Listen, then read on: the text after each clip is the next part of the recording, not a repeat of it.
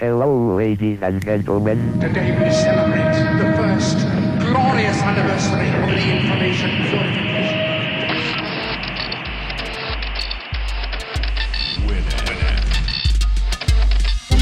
Piratas de Tierra del Fuego. Tecnología del mundo ensamblada en casa.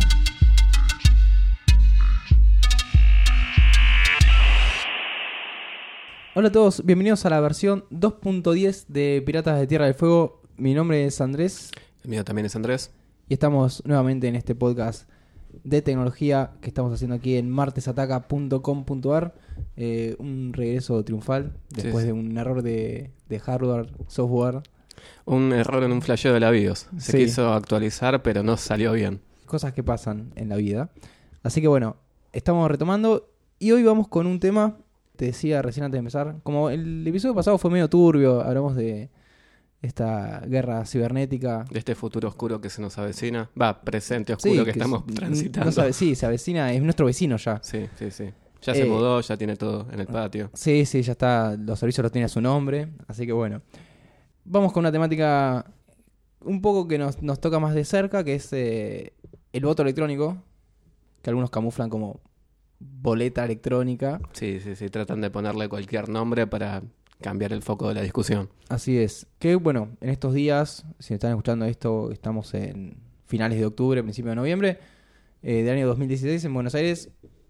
En el país quieren aplicarlo. Este Salió sistema. media sanción en diputados. Hace Sí. poco eso fue el, el hecho trascendental. Es como que está ahí nomás. Está ahí nomás, sí. Yo no falta Senado y después falta que lo promulguen. Claro, yo no sé mucho de esto de. No, no prestaba mucha atención en ciencias sociales, como es, pero sé Sí, que está ahí nomás. Son básicamente esas tres etapas. Eh, diputados, senadores, promulgación. Eso es lo que tiene que pasar. Hubo un par de debates para reformarlo, esto y lo otro, pero Sí, nunca eh, de fondo. igual fue como bastante tramposo todo, porque metieron voto electrónico en la votación de otra ley, era como que estaba todo mezclado y... Porque es eh, ley ele- electoral en realidad lo que cambiaron. Claro, la ley electoral y lo que lo están, o sea, lo que era la ley principal, la que se votaba, la que tenía más, no sé, foco, era la paridad de género, que era que en Sí. las listas salga la mitad hombres y mitad mujeres. Entonces a esa ley le metieron el voto electrónico y sacaron todo junto. Bastante turbio. Sí. Pero bueno, igual es algo que se veía venir. Sí, Ya sé, la Sí. forma en que se implementó en Buenos Aires. Básicamente por eso, porque era el- lo que había hecho el, el PRO en la ciudad de Buenos Aires y si ganaban en Nación iban a aplicarlo en Nación. Así todo, eh, por lo que estuve viendo y por lo que pasó, hay como un consenso bastante general. Algunos ahora están medio que se dieron cuenta, para, para, para, no está tan bueno. Pero en su momento había consenso general de los partidos grandes y los chicos. Es que no entendían para mí realmente de qué viene lo que es el voto electrónico. Nadie entiende realmente Ese es, bien de ese lo es- que viene. es, eh, el gran problema. Porque yo no sé si no entienden, no quieren entender o qué. Porque no puede ser que el 90% de los expertos diga, o de los especialistas, o el que más o menos sabe diga, Comillas, comillas, especialistas. bueno, que digan esto no funciona o tiene todos estos problemas. Ah, sí. Por eso, de ese lado. Sí, sí, sí. Pensé que Eh, me decías tipo a los que tipo tratan de asimilarlo como si fuese, no sé, la votación en Infobae de votar una boludez. Claro, Entienden un eso como voto electrónico. Claro, entienden eso como voto electrónico. No puede ser que tanta gente esté en contra y lo, y lo terminen aprobando eh, abogados, políticos, Y gente que no es sabe. que así funciona la política porque esto es un negocio. Claramente es un negocio. Se cuenta, se dice. Prefiero no creer que las máquinas ya están compradas. Sí. O sea, ya se invirtió en infraestructura. De hecho, lo gracioso del nombre de la empresa que va a proveer todo esto es Magic Software. la, la que probé, el, el software. Sí, En- sí, acá sí. en Argentina, sí, Magic, MCA. eh, Magic Software. Muy buen nombre. Para eso, para vendernos magia. ¿Cómo funciona la máquina? Magia. ¿Qué, qué es lo que hicieron en realidad? Porque, che, nos pasan el código fuente así lo, lo auditamos, decimos, ¿qué onda? No, magia. Ok, pero ¿lo pueden auditar universidades? No. Solamente quienes nosotros digamos que La audi- lo auditó la UBA. muy por Mm, arriba. No, no Eh, fue una auditoría muy seria, No, realmente. no, para nada, porque si en una auditoría de un software no encontrás errores mayores, es raro. Sí. Eh, vamos a partir de la base en que. A esa etapa no deberían haber errores mayores. No, claro. Pero hay que partir de la base de que todo software tiene errores. Sí, no existe el software perfecto, excepto Stuxnet, que ya hablamos de esto en un episodio anterior. Debe, debe tener algún bug igual por ahí dando vuelta. Todavía no lo descubrieron. Pero sí, no existe el, el- el software perfecto, no podemos confiar 100% en la tecnología. Eh, algunos traen y dicen, y pero tenemos, está todo bancarizado, el home banking. Sí, no es lo mismo. no es seguro y tampoco, tampoco. es seguro tampoco. O sea, que no existe el fraude informático para robarte o para falsificar tarjetas o para hacer movimientos de, de una cuenta a la otra. Existe también. Bueno, eso es lo que vamos a estar discutiendo. de- de- vamos a tratar de discutir ahora. Realidad no vamos a discutir mucho porque. No, estamos de acuerdo en, nos- en nuestra línea de pensamiento, me Claro. parece, sino que vamos a tratar de dar un pantallazo de este. Sobre todo para el que no, no está al tanto. eh, sé que en los medios masivos No hubo casi repercusión. no hubo tanta tema. En los últimos días sí, pero ya es como recontra tarde. Como decís, sale alguna que otra nota, pero después hay más notas de políticos diciendo no, no, los que dicen eso son pesimistas o fantasiosos. Sí, sí, o hacen la contra simplemente para no ir con lo que dice el oficialismo. Claro. Eh, como decía vos, ya está la media sanción, se está por ahí de aprobar, pero yo lo que quería hacer era pensar en las cosas positivas que, te- que nos quieren vender y a partir de eso decir, "Pará, ¿por qué no es así? Por ejemplo, una de las razones que te quieren vender el voto electrónico es eh, que es más seguro. Ok. Siempre, siempre en contexto con Sí, el, sí, sí. el voto en papel urna, como venimos haciendo desde hace tanto tiempo. Y el que siempre dijeron que era un sistema fraudulento, pero la verdad que nunca se pudieron demostrar escenarios gigantescos de fraude, ¿no? Claro. Nunca hubo una- un fraude generalizado. En realidad los tipos de fraude que se cometen, que también se pueden cometer con este tipo de sistemas, es de clientelismo, de punteros, de... Claro. Vos pero tenés que pero eso, votar es, este. eso es ajeno al sistema de votación en boleta de papel. Son tipo Claro. humanos interfiriendo con el sistema. Exactamente. Acá es como que tenés otro tipo de humanos que puede interferir de otra forma un poco más ágil, Más malicioso. más maliciosa, exactamente. Porque es como que para que un humano vaya y abra una urna de las, de las clásicas que tenemos, cambie los papeles y lo, la vuelva a cerrar, es todo un proceso. Sí, sí, sí. Aparte tenés un gendarme en la puerta con un fal que tipo no, la, no la vas a pasar bien. Yo voto al gendarme, por sí, las sí, dudas. sí, sí, sí. En, la parte, en, en cuanto a lo que es la seguridad, han ido, han ido especialistas al, a la Cámara de Diputados y a, y a mostrar este, e- ese software muy divertido que se llama Puntero Digital, que es una aplicación en Android muy simple en la cual te demuestran cómo vos podés, por ejemplo, yo quiero que vos votes al partido X, que es mi partido, y si lo votás, no sé, te doy un dinero o nada, te devuelvo, te devuelvo el documento Claro. como vos tenés mi arreglo que votás al X. Y ellos comprobaron que vos podías votar, pasar la boleta por un teléfono y que salte, ah, vos votaste al partido X. Claro, porque las boletas tienen un chip RFID Sí. con el que se identifican muchos datos del voto. Entonces, con esta aplicación podían levantar esos datos directamente. Así es. Está, está bueno primero explicar cómo es todo el, el- el proceso. Ahí también estamos atacando algo del voto. El voto ya deja de ser secreto si se hace eso. Exactamente, el voto puede no ser secreto. Ese es uno de los grandes problemas. Básicamente esta máquina que el mismo dueño o presidente o CEO, lo que sea de Magic Software Argentina, quiere vender, eh, él dice que es una impresora, que solamente imprime. Es una computadora con Linux, Sí, sí, sí. que imprime. Una computadora que se puede con- conectar a internet y puede hacer, se puede hacer lo que uno quiera con esa computadora. Eh, pero bueno, ellos, no, la, no la conectan a internet y dicen que es una impresora nada más. Claro. Lo que uno hace cuando vas... ¿Vos votaste con...? con Sí, voté en la ciudad de Buenos Aires, voté con el sistema de voto electrónico, sí. Te dan esta... esta Me dieron la papeleta. Sí. De hecho, yo tuve problemas técnicos con la máquina cuando fui a votar porque no leía justo mi, pa- mi papeleta, mi boleta, no sé Sí. cuál es el nombre, y me tuvieron que dar otra. Ok. Sí, sí, ¿Qué habrá pasado con esa? Misterio. No sabemos. No sé si voté dos veces. si votaste a a, quien vos querías, tampoco sabes. Bueno, esta, esta boleta de papel adentro tiene un, un chip RFI, que es un, un tipo de tecnología eh, que es comparable. Con el Con- código de barras, por ejemplo. Sí, o con los más, más que nada con los que son de seguridad.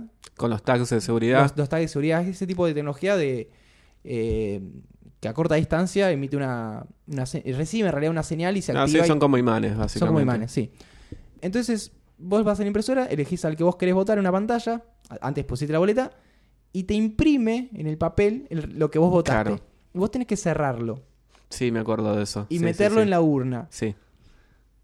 Ya es, como Son, para... son 20.000 pasos. Primero Sí, que no, nada. pri- primero eso. Simplificámelo.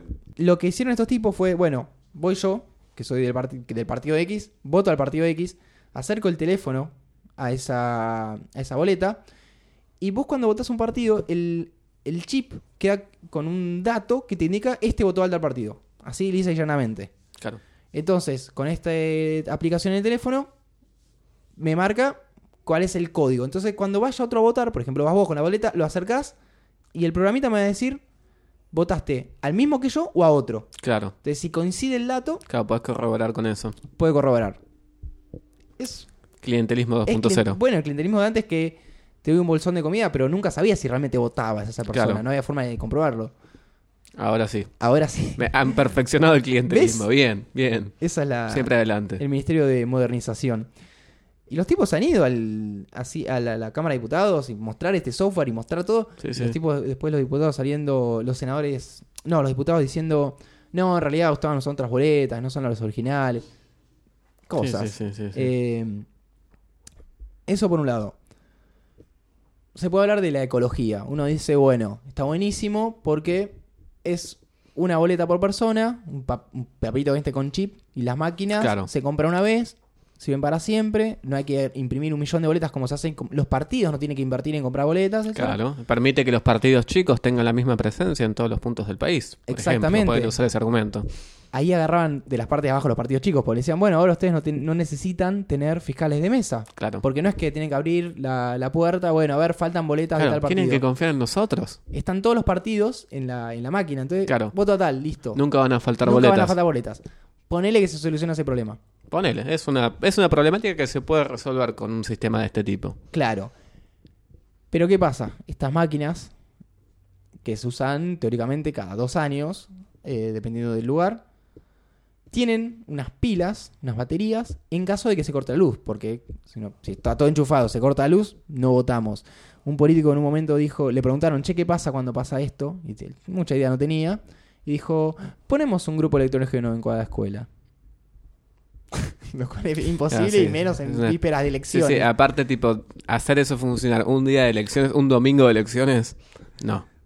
No, era una solución que no iba cuando la máquina ya tenía, porque no sabían bien cómo funcionaba en realidad. No, no, aparte, tipo, seguramente ese UPS que tienen las máquinas son para que ningún alto o bajo de tensión las haga mierda. Claramente. No para mantenerlas vivas. Claramente. Seguramente las puede mantener vivas cinco minutos.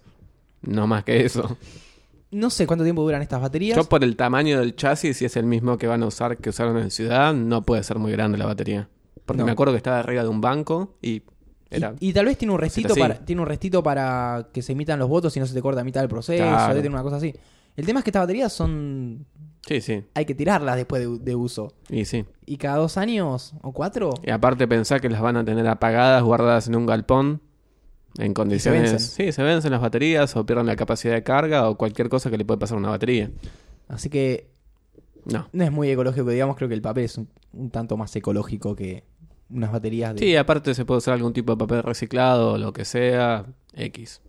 Otro problema a nivel cívico es el de la, la auditoría. Sí. Estás reduciendo a que solamente un especialista puede ir a abrir esa máquina o ver cómo funciona. Sí, mínimamente alguien que sepa de Linux, que muy poca gente sabe. Han- ha pasado con máquinas que no funcionaban. Bueno, esperemos que venga el especialista. Bueno, veo una posible fuente de trabajo para mí.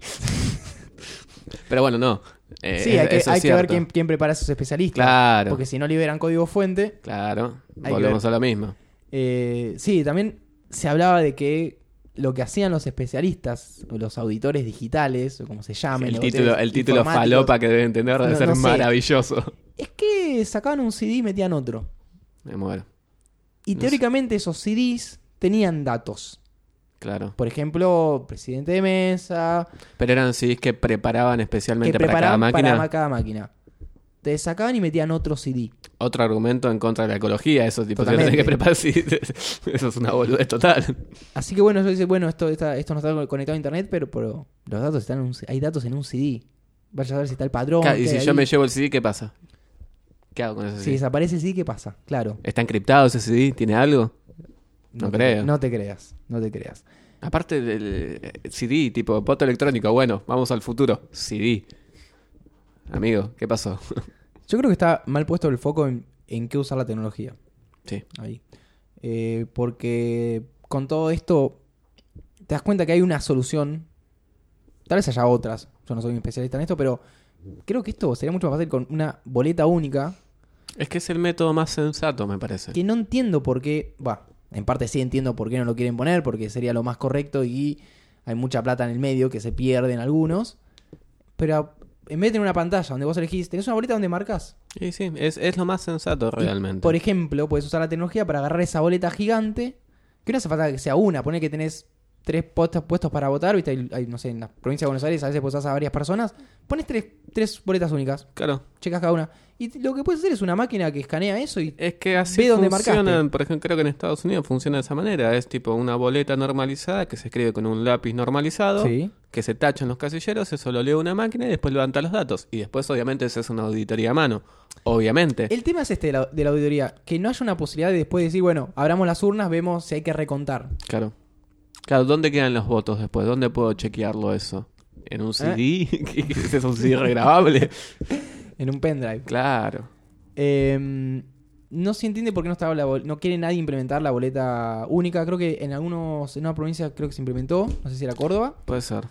Eh, pero ahí también te agarras, por ejemplo, el tema ecológico. Porque en vez de que haya, o el tema de que los partidos chicos tengan que revisar boletas, es una... Y, y aparte es lo que funciona, porque si mirás otros países que implementaron el voto electrónico, por ejemplo Alemania, Exactamente. creo que lo implementó en 2005, en 2009, eh, o mucho Sí. antes inclusive, dijeron, no, esto no va, no funciona. Ni siquiera eh, lo dieron como algo inconstitucional. Claro, directamente. Que, que un- eh, una persona que sepa leer y escribir como recurso básico no pueda Bueno, ver cómo funciona un exactamente sistema. eso. Imagínate, no sé, bueno, mi abuela no va a ir a votar, tiene 86 años, pero ponele que le pinte ir a votar. Sí. se encuentra con esa máquina, no va a saber qué carajo va a hacer.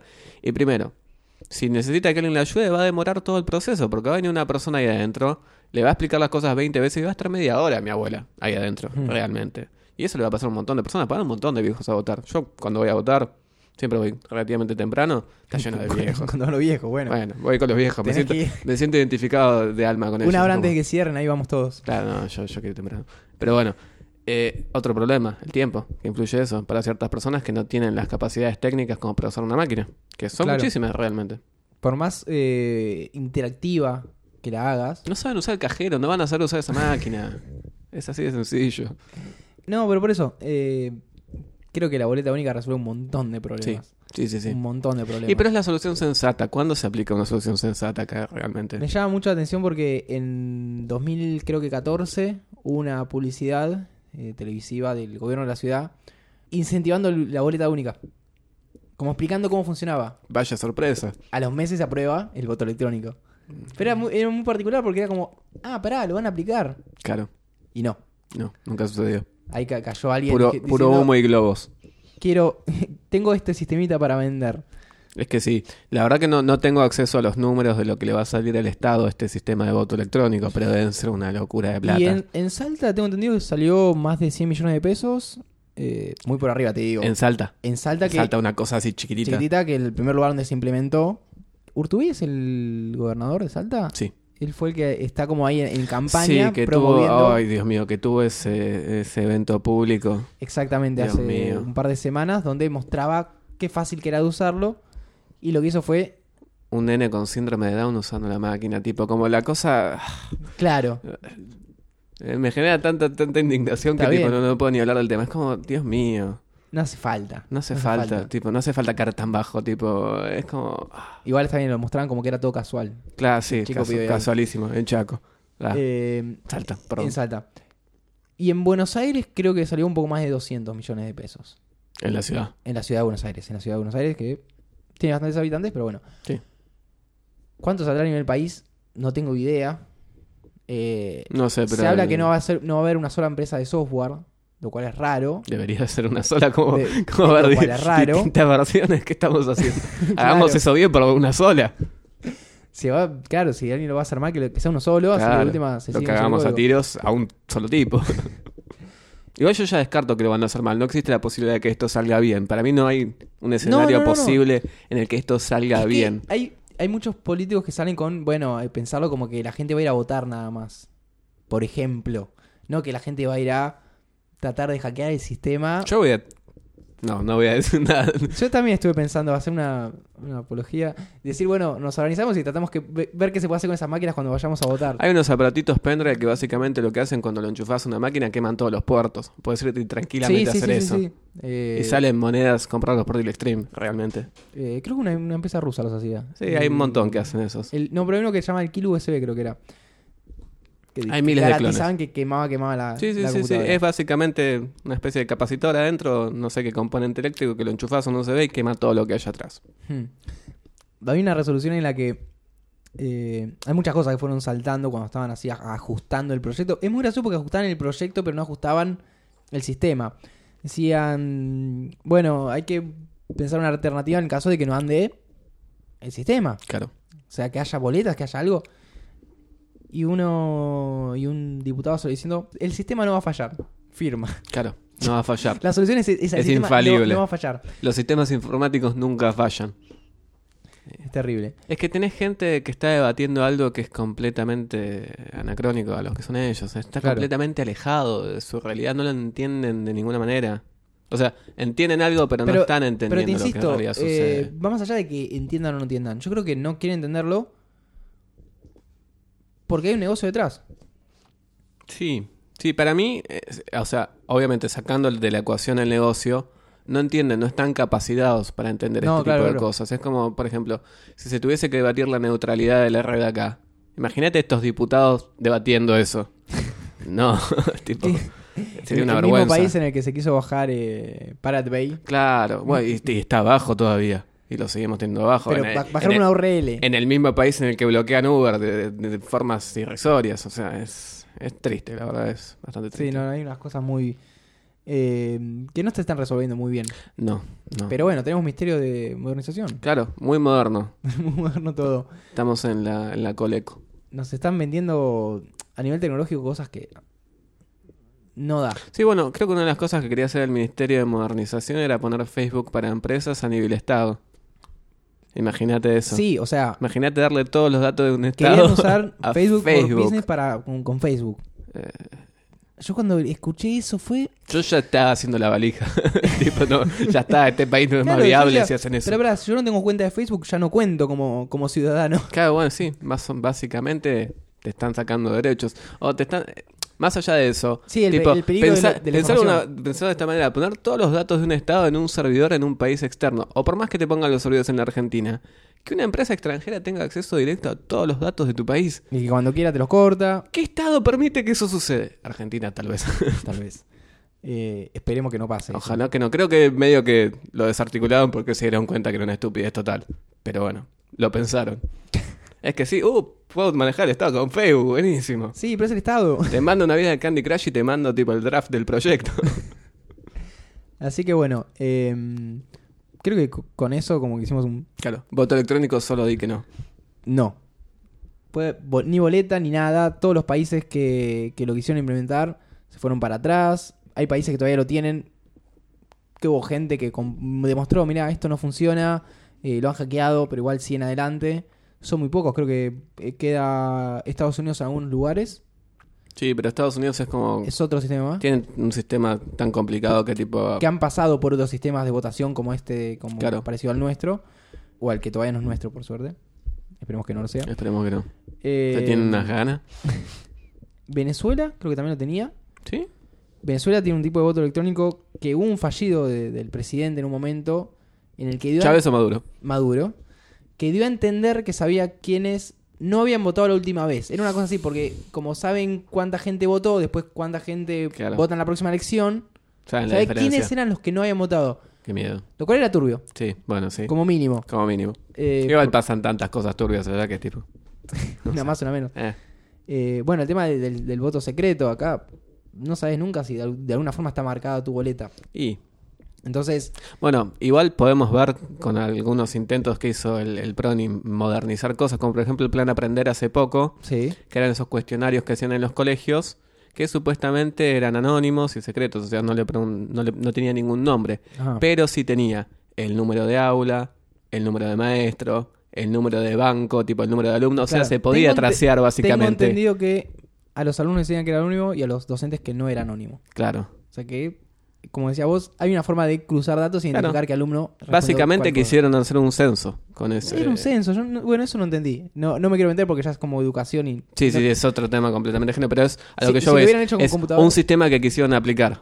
Lo aplicaron Claro. como el culo y no respetaron nada de la privacidad. Con algo que es mucho más crítico, como la democracia, tipo, quién va a controlar el Estado y lo que sea. y no me da confianza. Es- Ni un poco. eh, yo creo que lo, lo crítico está ahí. Que se está implementando en democracia. Claro. No estás implementándolo en, no sé, un sistema para votar, eh, no sé, un programa de televisión, ponele. Claro, sí. Eh, es, es, algo jodido. y- Claro, es con algo que no se jode. y- tipo, y esto tiene que jugar- y funcionar jugar bien. con cosas como, no, es más rápido. Porque el- la gente quiere prender o el- los, programas que- de televisión quieren quiero- a, las, a las 6 de la tarde tener los números. No rompan las bolas. Después los mandatos son de 4 años. Claro, De- hay que de- fumarse después de estas porquerías. Uno puede estar eh, un día, dos días esperando resultados. No, no hay problema. Toma un té. No, no, sé. hace falta ese apuro. Eh, cuando lo ponen como es ágil, No hay me- otra forma de agilizarlo. Claro, pero es que tienen otras prioridades, mm, claramente. Claramente. Creo que no tengo nada más para, para opinar al respecto. No, que solamente dirían Quería que ver si no, tenía alguna notita, electrónico. pero.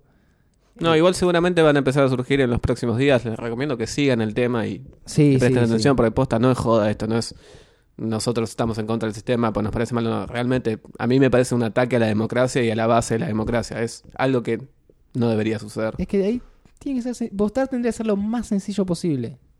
Sí, sí, sí. Pero muy simple. Sí, sí, sí. Y están las formas de hacerlo, pero claramente no se quiere implementar.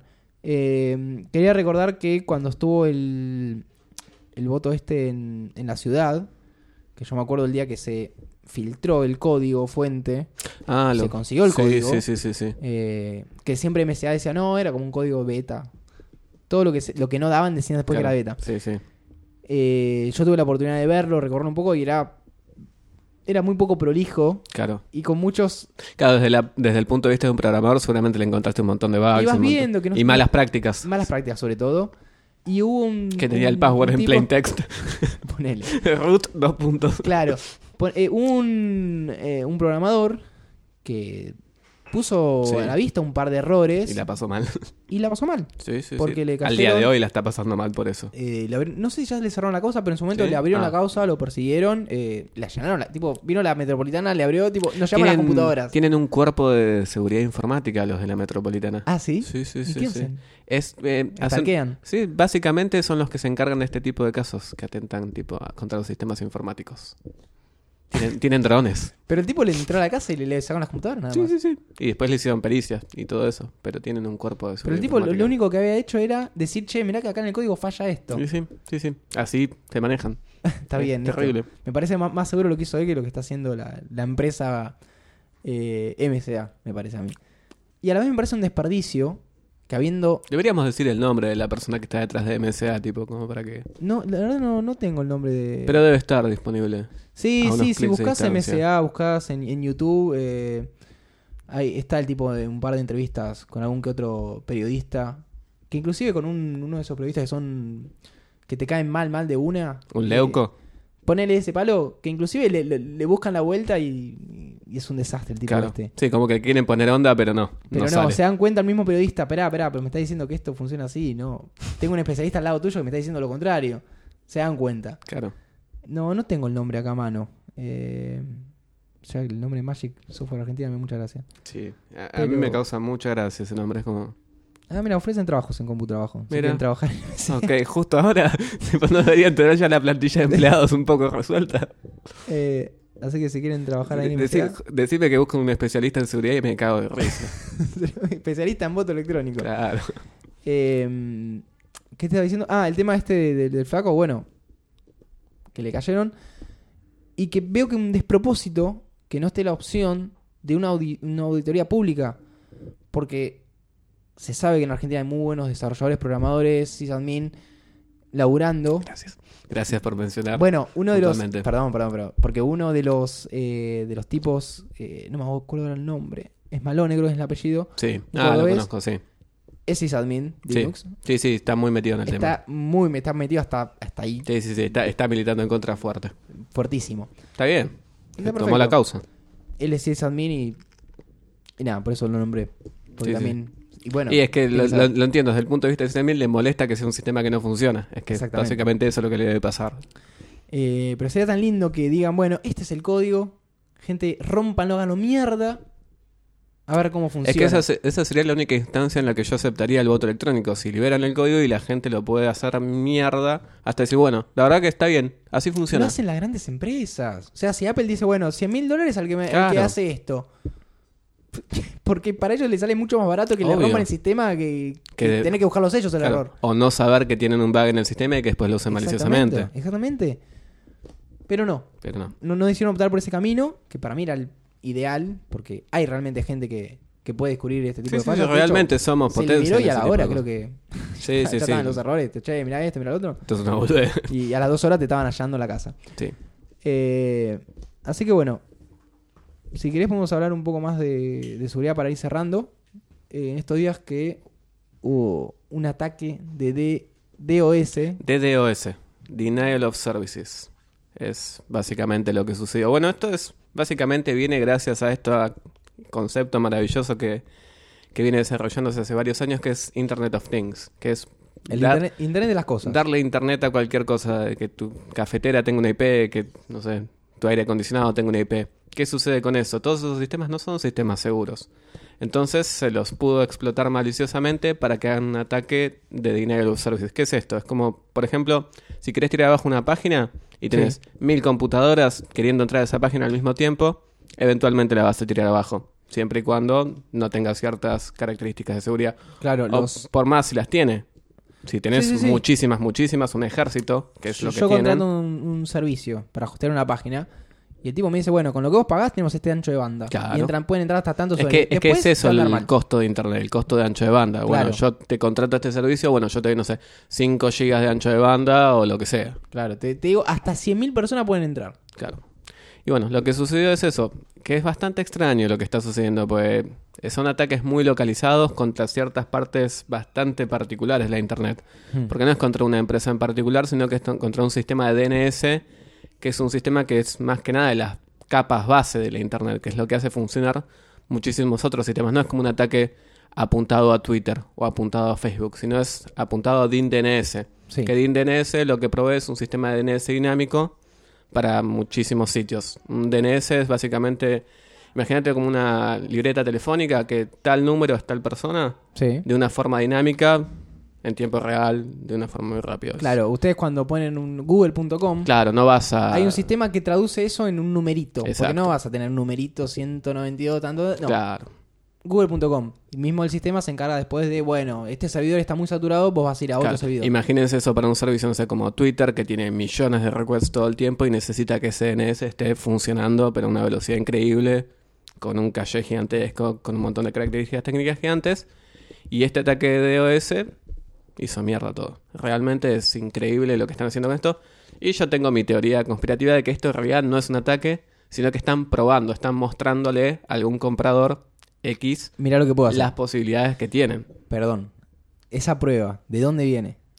Y hay muchos países, no, no se sabe exactamente. Ah, no, pensé que estabas. Teoría de ataque interno. No, NSA. no, no, todavía, todavía no, no, no se sabe ningún. Es muy, muy reciente. De hecho, el día de hoy se estuvo también una ola nueva de ataques contra DIN DNS. Sí. No se sabe exactamente quién está haciendo, no se sabe quién está detrás, no se sabe qué intereses hay. Hubo- hubieron dos que se salieron así.